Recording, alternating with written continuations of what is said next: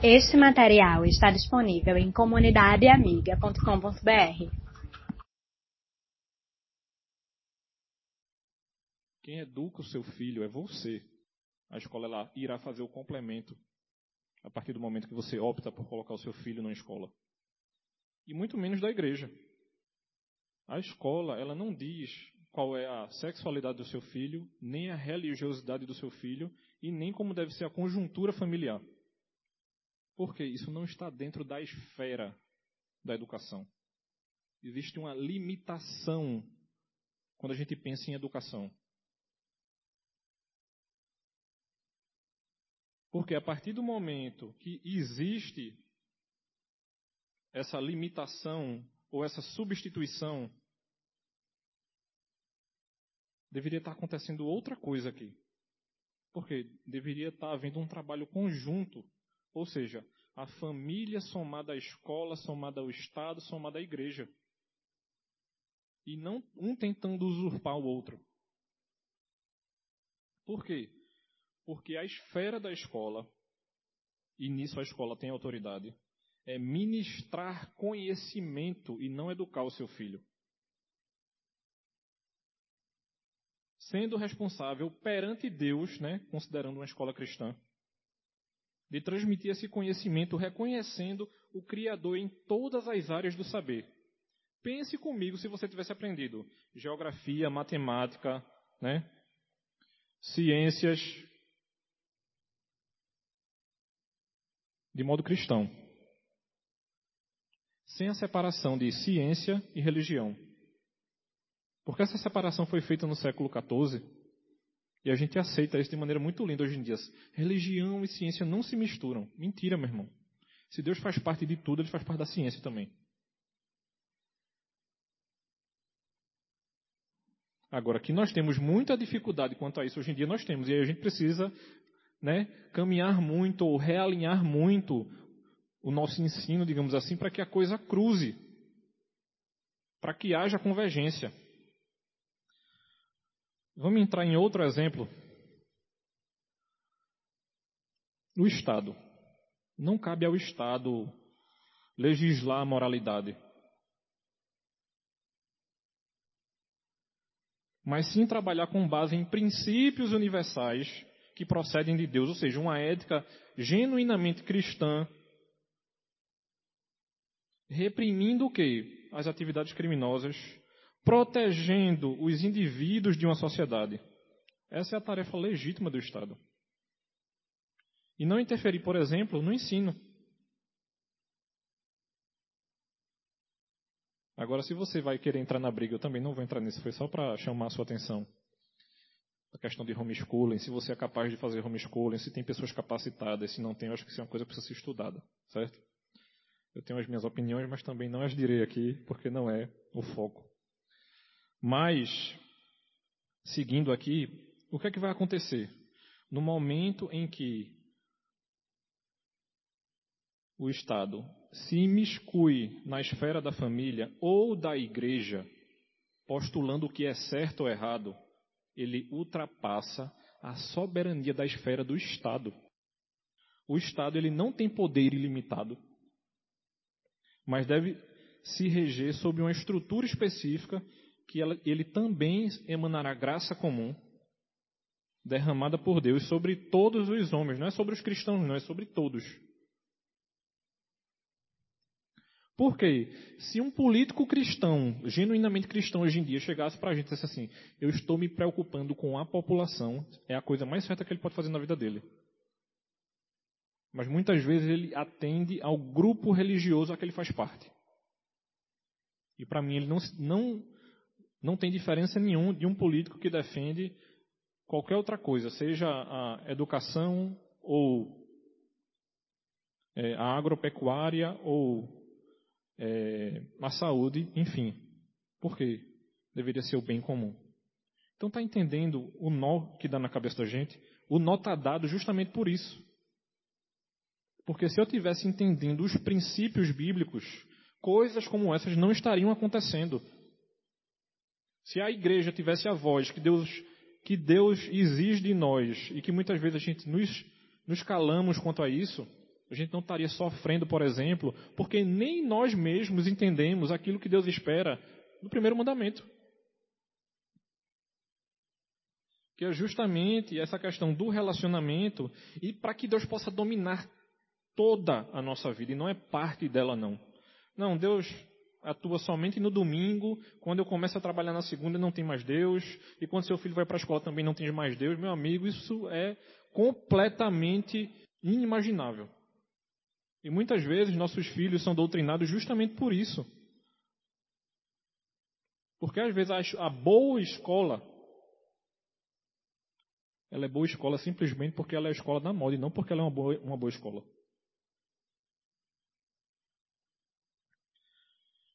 Nós precisamos se lembrar, por exemplo, do seguinte: não pode haver área da vida que a pessoa ou coisa venha antes do compromisso com o único Deus. Kuyper, citando Calvino, ele nos lembra do seguinte: não há um único centímetro quadrado em todos os domínios da existência humana sobre a qual Cristo, que é soberano sobre tudo, não clame é meu.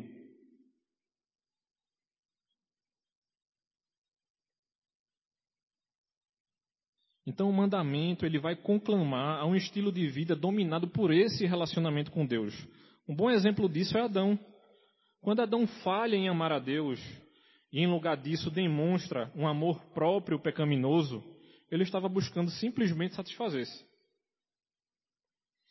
Ou seja, quando você se sente tentado a tomar a rédea da sua vida, é justamente isso que você está fazendo.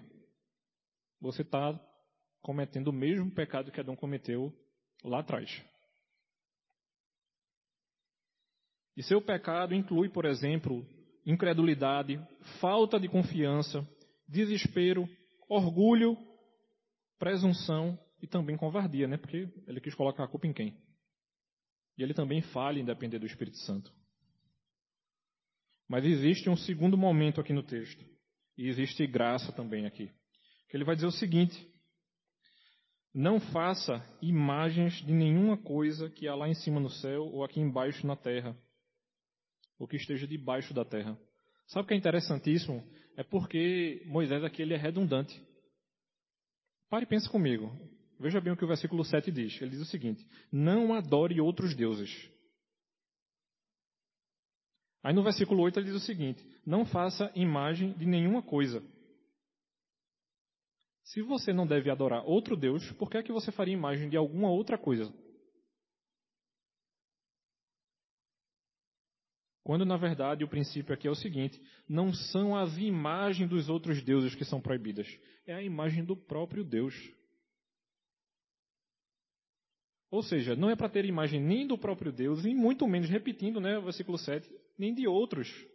Não é para ser adorado e muito menos para ter imagem, e não é para você ter nada além disso. Por quê? Porque ele quer nos prevenir aqui de dois perigos. E o primeiro deles é o seguinte: que a expressão da nossa fé e desse culto ele se adapte às formas das religiões do Oriente Próximo. Porque Israel estava envolto de povos idólatras. Ou seja, qual seria a tentação do povo de Israel? Não seria fazer a imagem de outro Deus, mas sabendo que tinha religiões que tinham outros deuses e que esses outros deuses tinham imagem, qual seria a tentação? Os outros deuses têm imagem e o meu Deus não tem. Então, esse seria um perigo. E o segundo seria o seguinte: por meio dessa adaptação, a fé e a adoração dos israelitas fosse limitada à grande, à grandeza e à transcendência de Deus. A partir do momento que você quer fazer uma imagem do próprio Deus, você está querendo dizer para mim e para ele o seguinte: vamos colocar Deus numa caixinha e vamos ficar aqui olhando para ele. Você acha que isso é possível? Por mais tentador que possa parecer.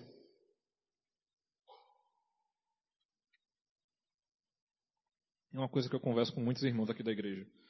Muitas vezes o nosso conceito de Deus ele é limitado e dentro dessa limitação a gente acaba errando a imagem construída dele. E a partir dessa imagem errada, você está diminuindo ele. Por exemplo, Deus é amor. Ele é só amor. Ele não é justiça também. Ele não destruiu os povos inimigos em volta de Israel. Ele não pode dizimar aqueles a quem ele não considera filho. É interessantíssimo, por exemplo, como a gente enxerga essa imagem. Por exemplo, é de estranhar para mim quando um crente diz assim: Mas era uma pessoa tão nova. Por quê? O que é que você está querendo dizer? Deus não foi misericordioso com essa pessoa e ele morreu. Glória a Deus, meu irmão, que ele morreu. Bem está ele, não a gente. A gente está aqui sofrendo ainda as consequências da nossa pecaminosidade. Eu não estou dizendo que a gente não sofrerá o afastamento. Isso aí é outra coisa. A gente sofre com a distância, com o afastamento, com a morte das pessoas. Não estou colocando isso em xeque aqui agora. Eu estou falando que muitas vezes o nosso conceito de Deus é errado em nossa mente e a gente o diminui como Deus. Então, como é que Deus quer ser representado? Na verdade, a representatividade do Senhor ele já nos deu. Está aqui, ó. Bíblia Sagrada. Então, o melhor conceito de representatividade do Senhor que você pode ter na sua mente é o seguinte: é que a linguagem é o meio que o Senhor escolhe como representação. Ou seja, a escritura vai ser a cartilha gramatical da linguagem divina. Porque a partir do momento que eu e você tentamos limitar a Deus, a alguma forma visual, por exemplo, e a tendência para cultuar essa representação, o que é que significará? Significará que o relacionamento essencial de amor que Deus espera que nós tenhamos com Ele foi distorcido.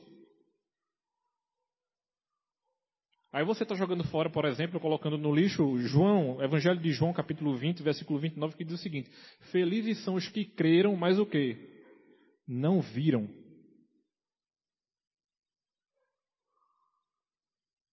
Obviamente, um grupo de pessoas viram Cristo. Ou seja, viram o Cristo encarnado. Mas ainda assim, isso não é a limitação do próprio Deus. Porque Ele é um Deus triuno.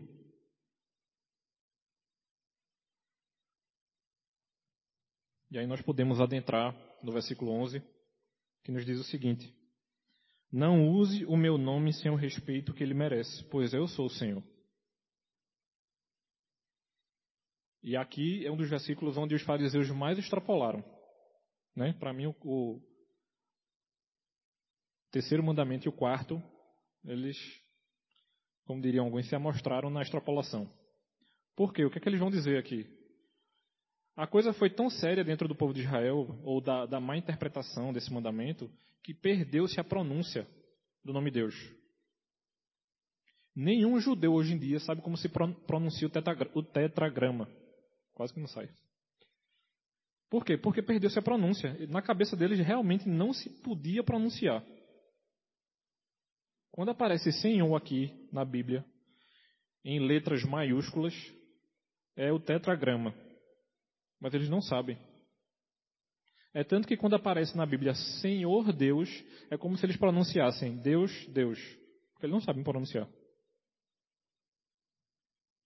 É justamente essa, esse tipo de extrapolação que a gente, como cristão, não deve ter. Isso sim é a libertação que a gente deve ter da lei. Não é a questão de cumprir, mas justamente de extrapolar aquilo que Deus espera que a gente faça.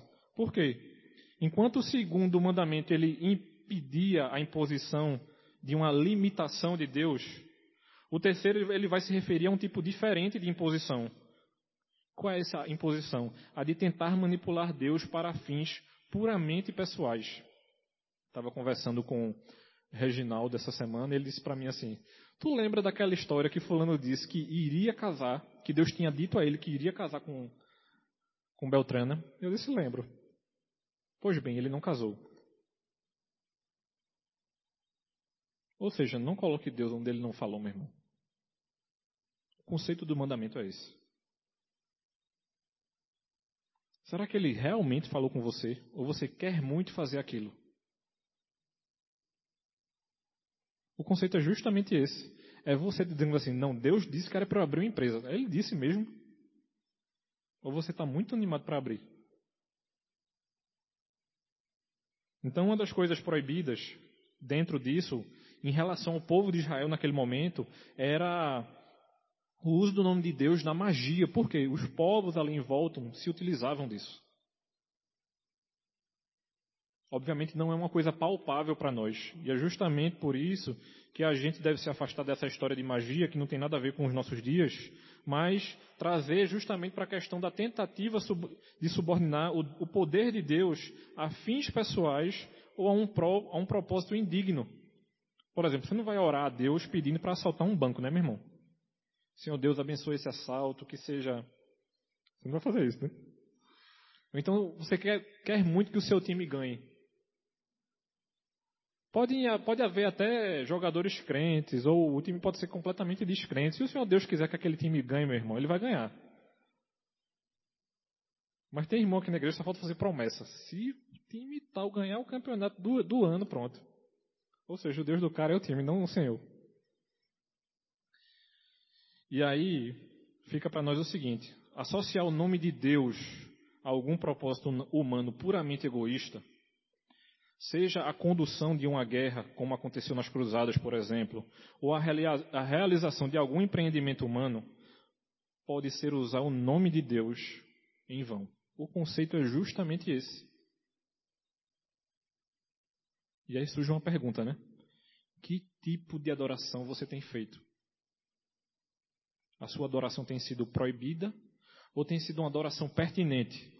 Você tem cumprido os mandamentos que o Senhor tem colocado ao seu coração porque você tem entendido os princípios. Porque, de maneira contrastante, aqueles que estão unidos a Deus na sua aliança, que conhecem o seu nome no, nesse relacionamento de amor, eles aprendem a viver dentro da família de Deus. Ou seja, não é nada difícil cumprir os mandamentos. O que é difícil, meu irmão, é eu conseguir lidar com o meu coração que é muito pecaminoso. Isso é muito difícil. É que nem Paul Tripp diz: o problema não são as pessoas, é o seu coração. Quem peca é você. Não são as pessoas que provocam o seu pecado. Elas simplesmente provocam a pecaminosidade do seu coração.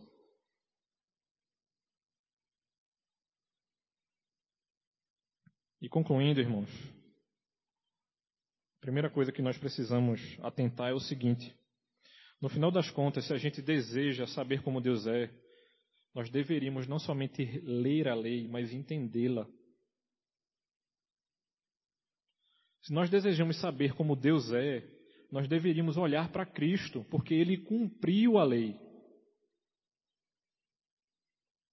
Ele cumpre a lei não somente em vida, mas também em morte. Gálatas capítulo 4, versículos 4 e 5, nos lembra o seguinte: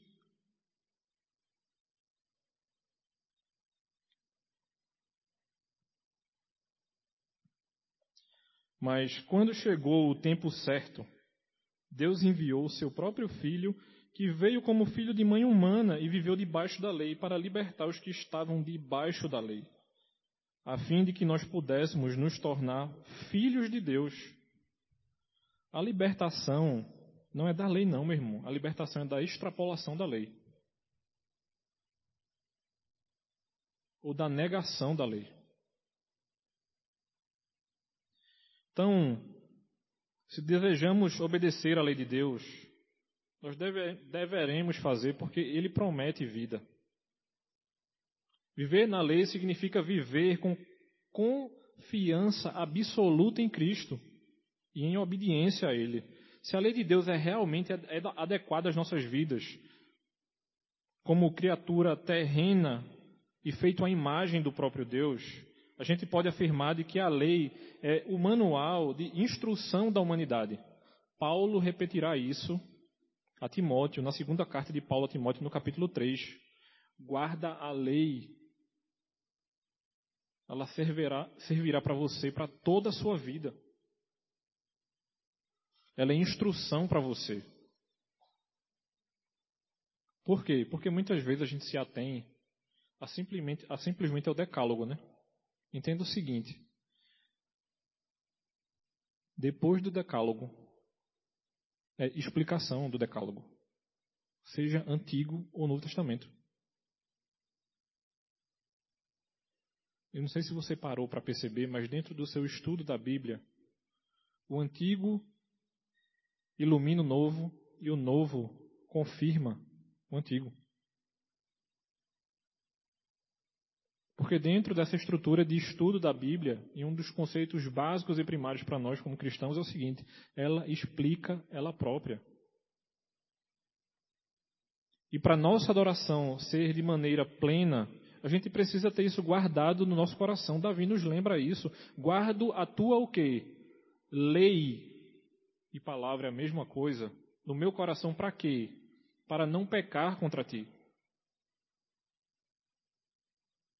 Então, se a gente quer enxergar a lei como um meio de agradar a Deus, o que é que nós devemos fazer? Nós devemos considerá-la de que Deus quis que a lei existisse.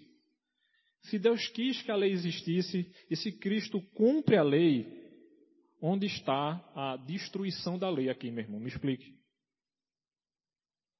Não existe negativo aqui. Porque a lei, ela revela o caráter divino, e não somente isso, ela é eterna e imutável, porque se Cristo é o Verbo, Ele é a palavra e Ele é a lei. Essa coisa não se desconecta. Então, essa lei, ela deve ser graciosa e ela deve governar a nossa vida. E não somente isso, ela deveria estar governando também a nossa sociedade. E faz parte da nossa responsabilidade como cristãos interferir quanto a isso. Se você parar para pesquisar, você vai encontrar muito mais coisa a respeito de envolvimento social como cristão do que você imagina, mas da maneira correta. E Deus espera que a gente cumpra essa lei. Isso não deve ser um fardo para o nosso coração. Isso, na verdade, deveria ser alegria. A gente deveria estar alegre em adorar o nosso Deus. Nós já estamos há quatro domingos ouvindo sobre a adoração. Isso deveria fazer parte do nosso ser. Nosso ser, ele é adorador. E se Deus quer que a gente se relacione com Ele, nós devemos nos relacionar da melhor maneira possível. E para que isso aconteça, a gente precisa cumprir a lei. Isso não deve ser um fardo para nós, mas deve ser bênção em nossas vidas. Eu queria convidar você a baixar a sua fronte para que nós pudéssemos orar agora nesse momento. Santo Deus e maravilhoso Pai, nós louvamos e adoramos o teu santo nome, Senhor. Tu possa estar nos ajudando e que tu possa estar nos orientando, Pai.